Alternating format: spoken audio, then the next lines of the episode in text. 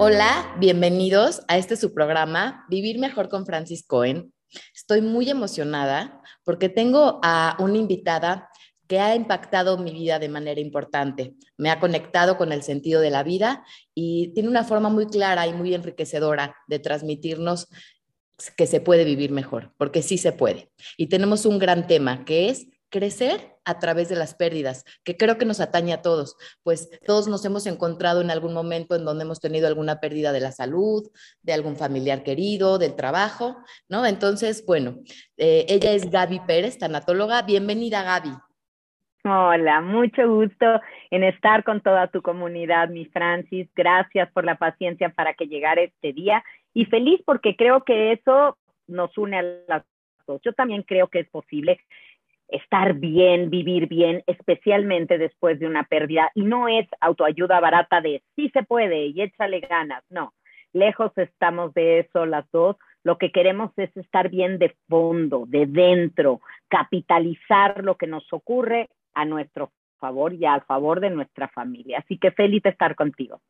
Gracias, Gaby, muchas gracias. Este, y platícanos un poquito, ¿cómo se crece a través de las pérdidas? ¿Se puede? Ok, claro que sí. Mira, vamos, para comenzar esto, déjame presentarme nada más profesionalmente rápido que, yo creo que algunos no doy por hecho que me conozcan. Soy Gaby Pérez Islas o Gaby Tanatóloga, como me conocen en redes sociales, y tengo 25 años de trabajo profesional trabajando con enfermos terminales y con personas en proceso de duelo. Eh, tengo muchas especialidades, además de la, de la maestría en tanatología, porque cada familia llega con una necesidad especial. Por eso he estudiado suicidología, eh, adicciones, orientación familiar, codependencia y familia, espiritualidad, cosas que me van llevando a poder acompañar a alguien. Pero si de algo estoy clara, Francis, es que se puede crecer a partir de la pérdida. Es más, la pérdida es un camino de crecimiento, pero no queremos verlo así. Cuando nos ocurre, creemos que ya nos sacamos la mala suerte y que chispas me tocó a mí y que esto me va a destruir, cuando es todo lo contrario. Lo que te pasó te va a construir en una mejor persona, si quieres. Si no, no. ¿De qué depende que una pérdida nos construya o nos destruya, Gaby? Primero de la postura que tomes ante ella.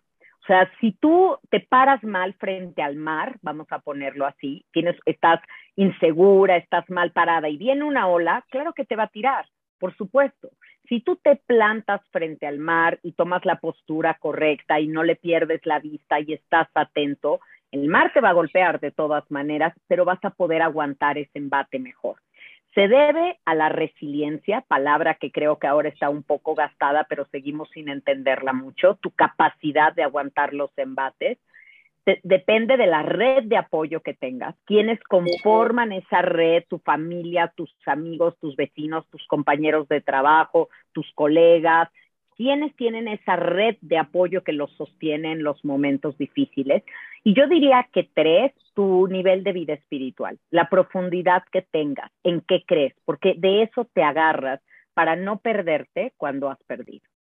Claro. ¿Y de qué manera le podemos dar un sentido eh, amable y amoroso a la pérdida, porque yo creo que las experiencias en sí no tienen un sentido, porque hay mucha gente que dice es que les necesito encontrar el sentido. Eh, como e, e, esperando que les dé alguna respuesta el dolor y la pérdida. Yo creo que uno le da el sentido. ¿Y de qué manera se lo da uno? De manera amable y amorosa que nos permita tener una vida, pues una mejor calidad de vida, ¿no? Sí.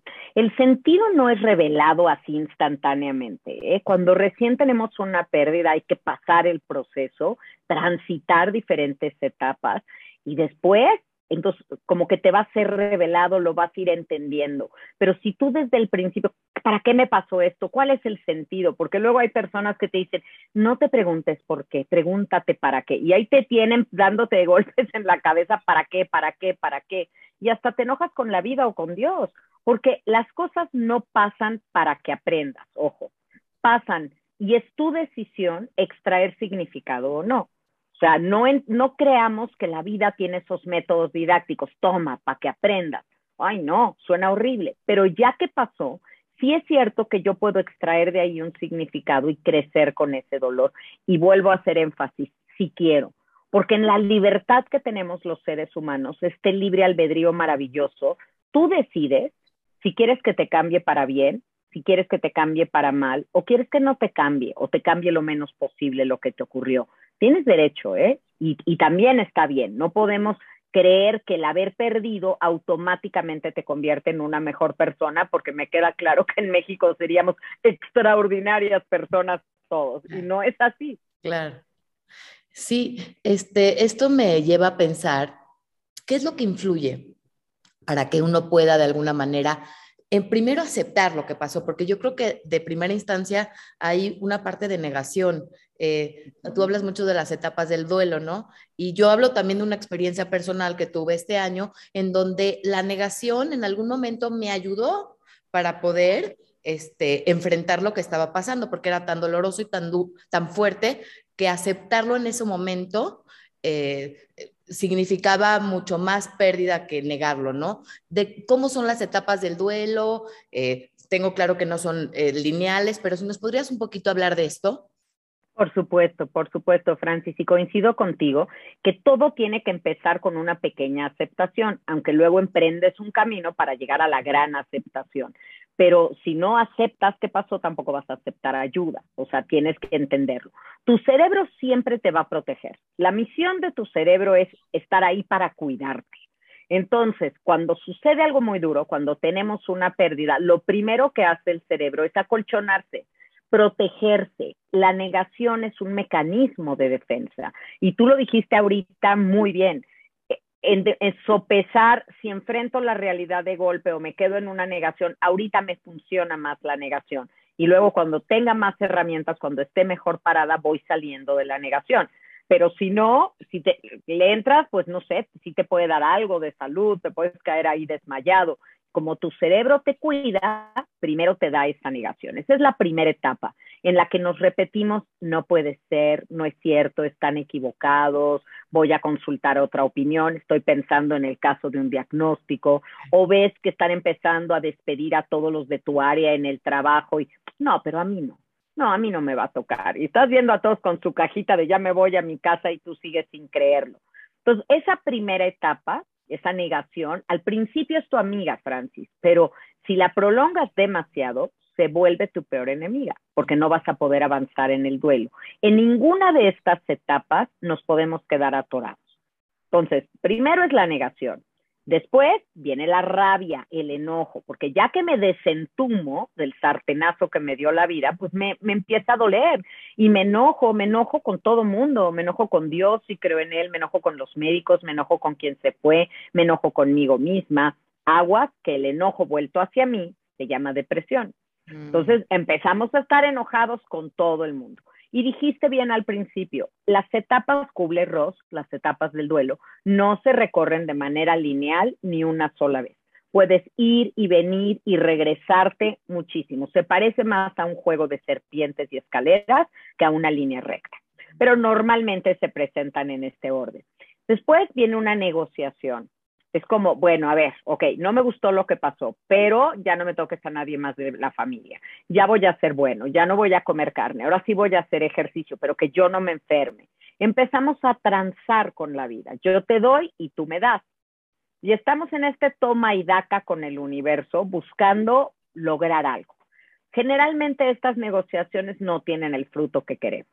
Entonces caemos en la cuarta etapa, que es una depresión, pero Ojo, aquí me interesa muchísimo destacar que los tanatólogos, mi especialidad, solamente trabajamos con depresión reactiva. Es decir, reaccionas con depresión porque perdiste algo. La depresión química o crónica, la que necesita antidepresivos, esa no es del ámbito de un tanatólogo ni de un consejero de duelo. Eso tiene que ser con tratamiento psiquiátrico. Y después pasa un tiempo y vas a llegar a la aceptación en la que no te gusta lo ocurrido, pero entiendes que sí pasó, pero ya pasó y que debes de seguir adelante y que no te puedes quedar detenido ni atorado en eso porque, decía Santa Teresa, no te mueras con tus muertos, vive por ellos y la vida tiene que continuar. Claro. ¿Y qué pasa si se quedan duelos sin resolver? ¿Cómo se vive cuando no se resuelven los duelos? Uy, muchísimos, Francis. Y esto es un tema súper interesante porque muchas personas que tú y yo conocemos allá afuera están en un duelo atorado.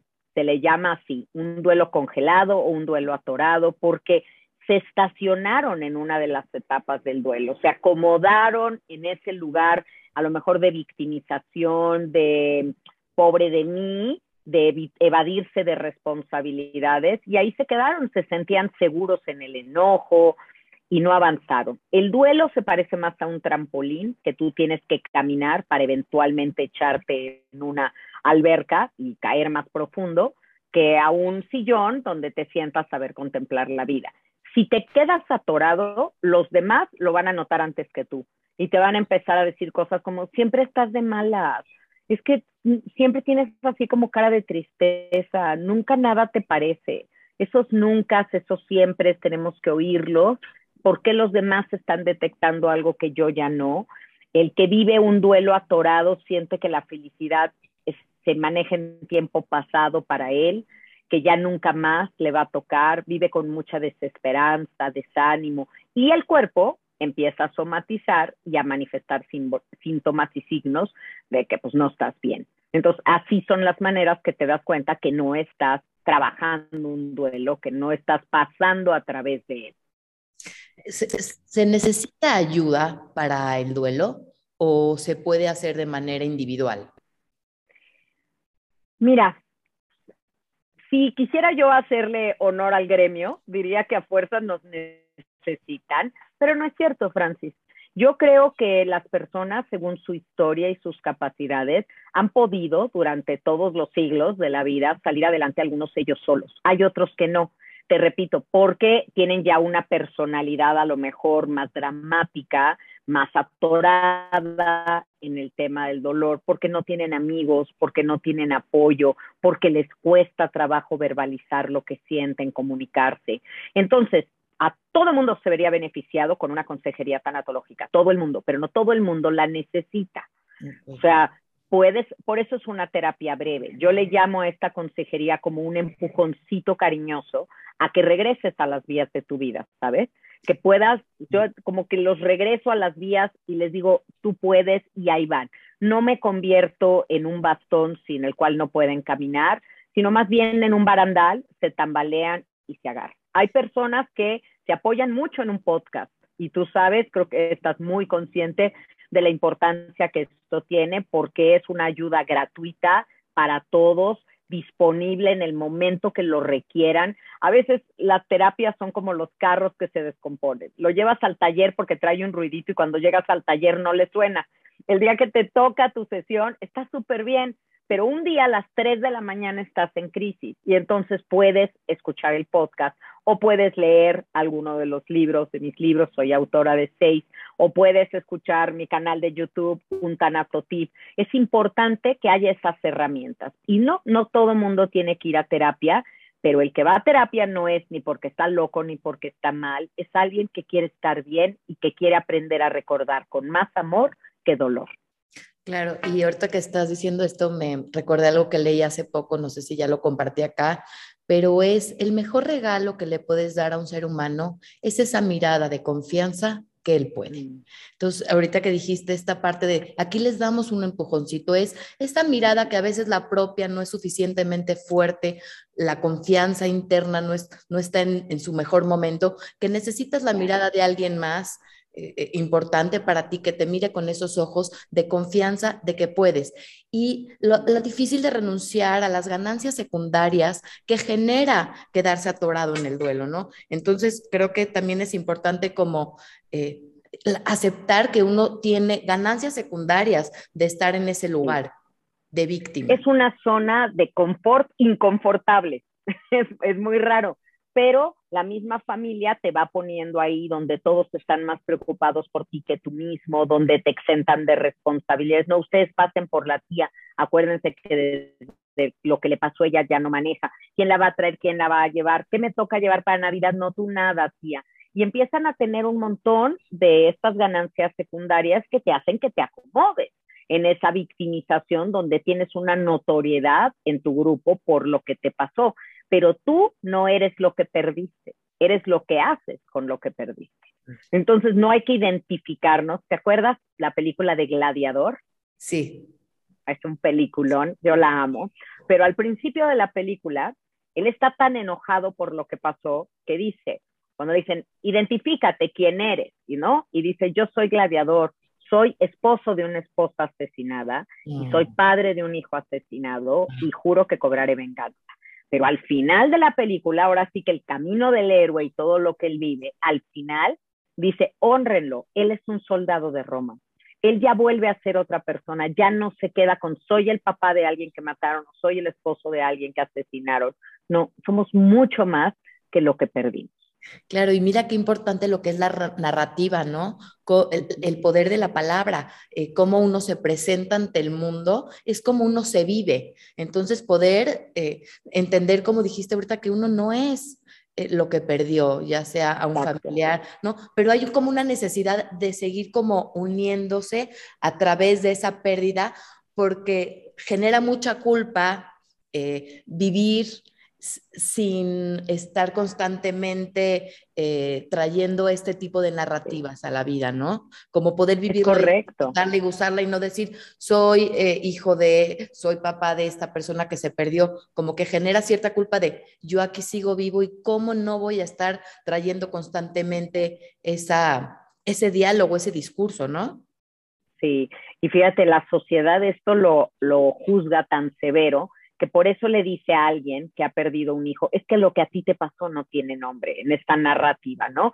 Si pierdes un esposo, eres viuda, si pierdes a tus padres, eres huérfano, pero si pierdes un hijo no tiene nombre. Sí tiene, Francis. La mujer que pierde un hijo se llama madre. Ah. Es, ser madre es tan grande que abarca vida y muerte y es un cargo vitalicio no mientras vive tu hijo, mientras vives tú. Pero la misma sociedad quiere que te pongas una etiqueta, viuda, huérfano, sin nombre y desde ahí vivas eso siempre. Y tú eres mucho más que eso, porque no eres eso. Eres una persona con una gran capacidad de amar, que tuvo la fortuna de tener una pareja, de compartir con ella mucho tiempo y que hoy la ha entrañado para no extrañarla, que es ponerla fuera, sino entrañarla adentro y sigue adelante con su misión de vida. El corazón que se rompe no se hace pedacitos, ¿eh? se abre y le cabe más amor. Y aunque la sociedad nos quiera decir que no, que ya para nosotros la felicidad no es posible, la tanatología viene y te dice, lo mejor está por venir. Ah, esa es una mirada de mucha esperanza de mucha esperanza y, muy amable y muy amorosa porque yo creo que tenemos pérdidas constantemente. O sea, la pérdida no la vamos a, evitar, es esta parte del control. Y aquí lo que se me viene a la mente es, ¿por qué no vivimos la muerte como parte de la vida? Si ya sabemos que va a llegar, o, el término de, de la salud o de un trabajo, o sea, la vida es cíclica y lo único permanente es el cambio. ¿Por qué no lo integramos? Bueno, un budista te diría por el apego, que es el mal del ser humano, estamos apegados a las cosas, es mi hijo, es mi trabajo, es mi coche, nada es nuestro en realidad, tendríamos que amar con las manos abiertas para soltar todo eso, pero también yo creo que ante la certidumbre de la muerte está la incertidumbre de cuándo y cómo. Y como somos controladores, vivimos una vida de negociación tratando de transar con la vida para, ¿sabes qué? Es que yo soy vegano, entonces yo así no me voy a morir. No, yo no fumo porque yo así no me voy a morir. Yo voy a eh, hacer ejercicio. Estamos negociando todo el tiempo. En realidad, para mí, yo creo que la muerte está tan segura de su victoria que te da una vida de ventaja. Tenemos una cita agendada con ella, Francis, algún día y vamos a llegar puntuales a esa cita y tenemos que verlo con esa naturalidad, en lugar de de una manera depresiva, con un duelo anticipatorio, con la claridad de que si hoy es el hoy que tengo, hay que disfrutarlo. Yo no sé mañana, dice una canción, ¿no? Y es totalmente cierto pero tengo el hoy, así que hoy no lo quiero desperdiciar preocupándome por algo que no está en mi mano, que no sé cuándo pasará, que no sé cómo pasará y que lo único cierto es que si me pongo a pensar en eso, me echo a perder la experiencia del hoy. Claro, y finalmente no hay garantías de nada, nada garantiza nada, ¿no? Pero, y esto seguramente lo escuché de ti, y es que vivimos a la muerte como un castigo o la, la pérdida como un castigo. Y no es así. Eh, eh, ¿Nos puedes platicar un poquito de esto que a mí me ayudó mucho? Yo tengo a la muerte en un buen concepto. No podría haberme dedicado tantos años a ella si la tuviera en un mal concepto o fuera yo supersticiosa. En México me encanta que hay personas que dicen, ay, no, no, cruz, cruz, toco madera, no hables de eso. Yo me a ver, si por hablar de muerte uno se muriera, yo ya estaría cinco metros bajo tierra hace muchos años. Yo hablo todos los días de muerte, cohabito con ella, ah, escribo de ella. O sea, la muerte para mí no es este, este ser que viene a robarte, a arrancarte de tu ser querido. Para mí la muerte puede ser alivio y la muerte es la graduación de la vida. Entonces, tendríamos que empezar a cambiar esto, porque muchos dolientes llegan conmigo y me dicen, Gaby, pero ¿por qué se murió mi abuelita que era tan buena? A ver, hay tantos malos allá afuera, ¿por qué no ellos? ¿Por qué mi abuelita? digo, porque morirte no es castigo. Se mueren los buenos y los malos. Y nosotros queremos encontrar un equivalente a la justicia, según nosotros, donde solo los malos deberían de morir o deberían de morir de cierta manera y los buenos no. Y lo cierto es que no tienes la muerte que te mereces, tienes la muerte que te tocó. Y algunos pues tienen una muerte terrible y otros tienen una muerte muy dulce, la merecieran o no.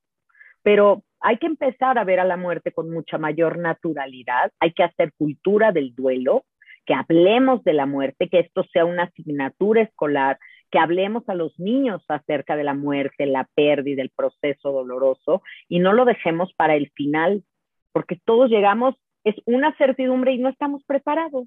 Claro, es una ilusión, ¿no? Creer que este, a uno no le va a pasar. Y es parte también de esta negación que tenemos, porque como dices, vivir constantemente con eso, pues no te permitiría disfrutar. Aunque por otro lado, saber que todo se termina, también te conecta, ¿no? Con el, el gozo, yo creo que es conectarse con la temporalidad, ¿no? Porque a mí por lo menos lo que me pasa en muchas ocasiones es que eh, me conecto con la permanencia. Creo que como estoy hoy voy a estar, tanto con lo bueno como con lo malo, ¿no? Entonces, saber que es temporal, si hay algo muy bueno en este momento en tu vida, a pesar de la adversidad, ¿no? Poder contactar con eso muy bueno, porque saber que va a terminar. Y si la está uno pasando muy mal, porque hay épocas que la pasa uno muy mal y creo que todo es a ratos también, saber también y conectarse con la temporalidad de qué va a pasar.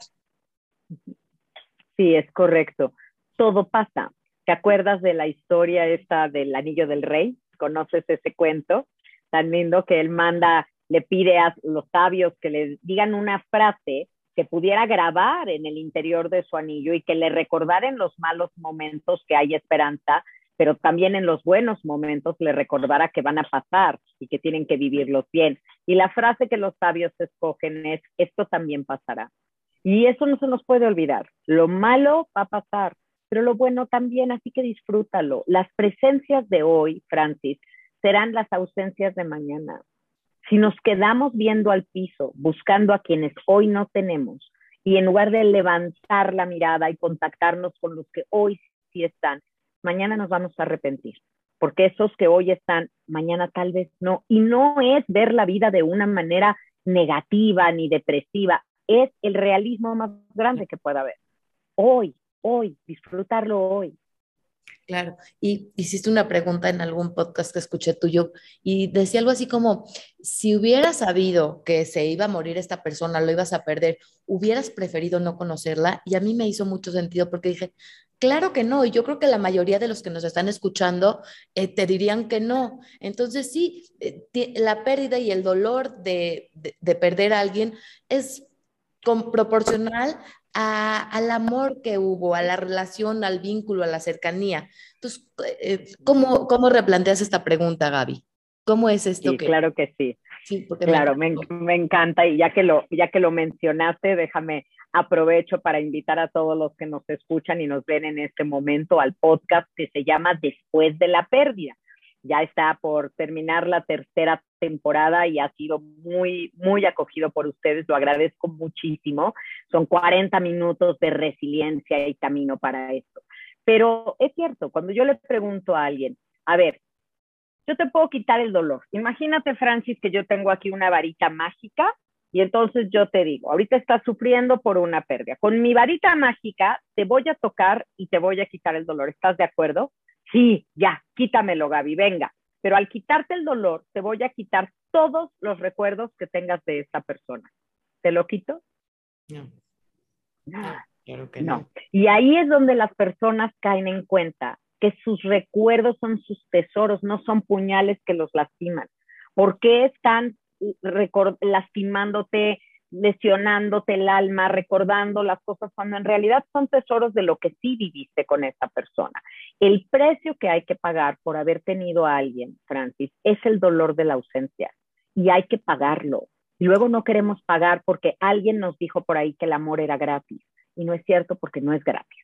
Se paga con el dolor de la ausencia cuando la relación se acaba, cuando la persona se quiere ir, cuando la persona se tiene que ir. Pero ya lo viviste, págalo. Es como si entraras a una tienda y compraras un jarrón como el que tienes atrás tan bonito y dijeras, me encantó este jarrón, me lo llevo.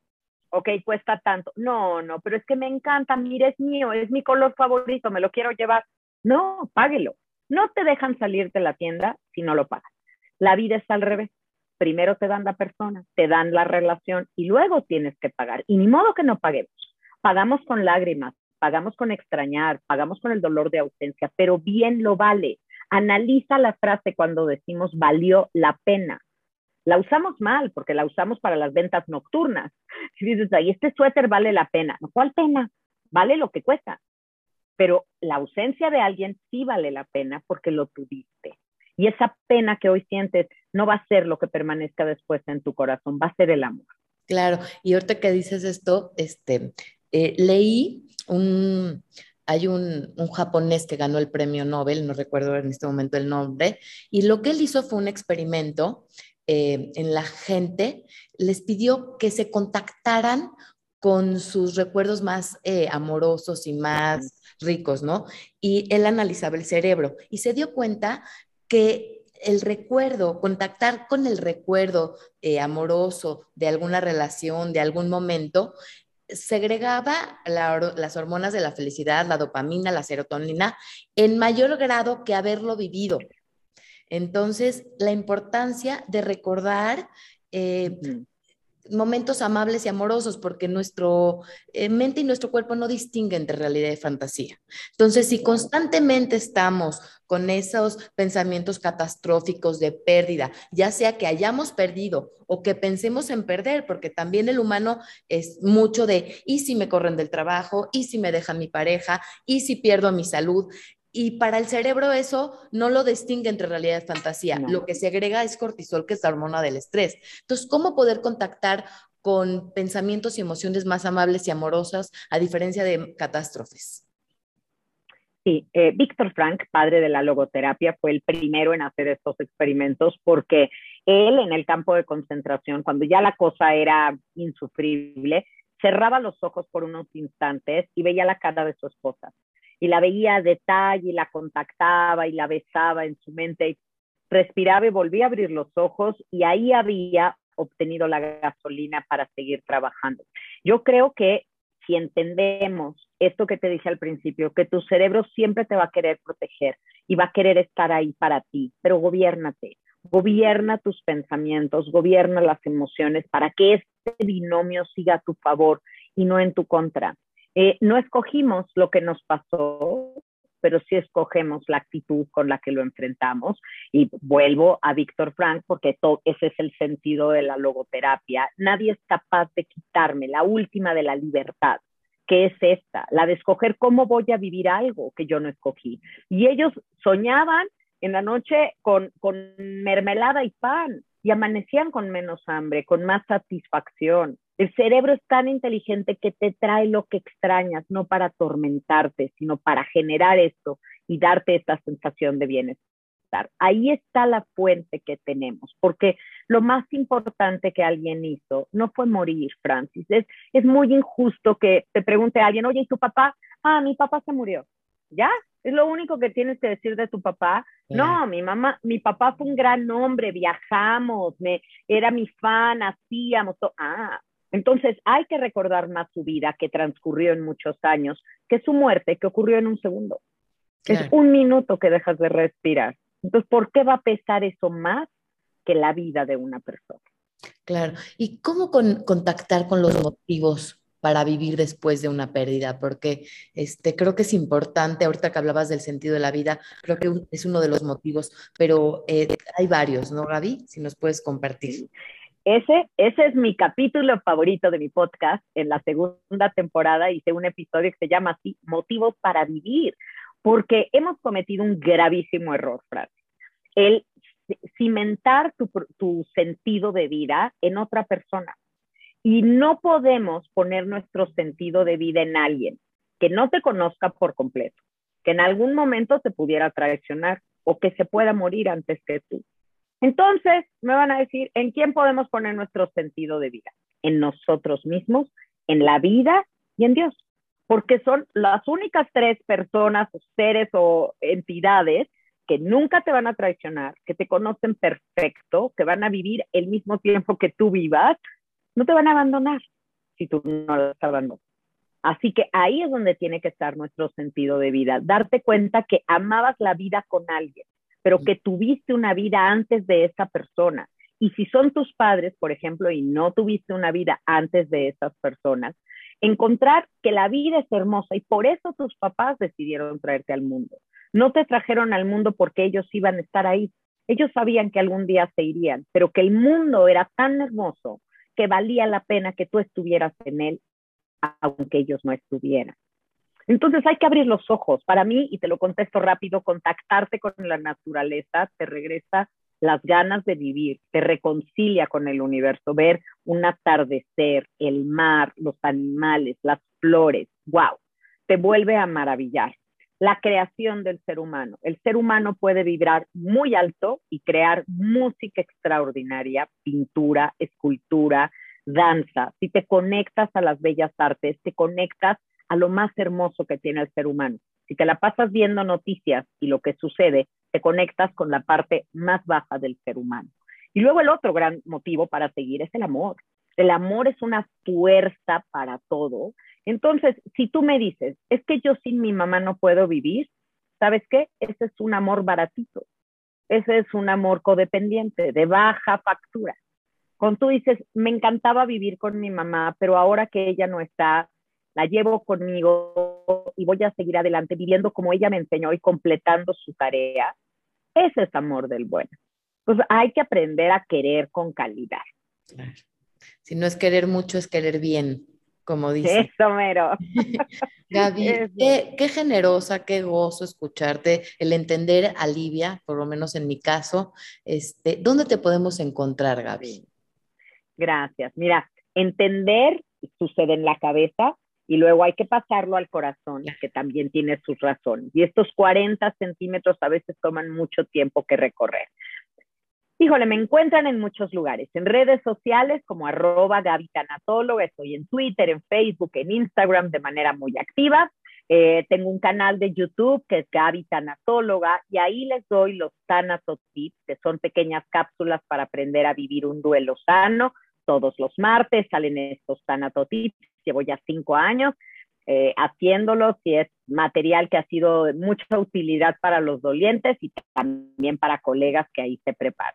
Está mi podcast de Después de la Pérdida en Spotify, en YouTube, en todas las plataformas, ahí lo pueden encontrar.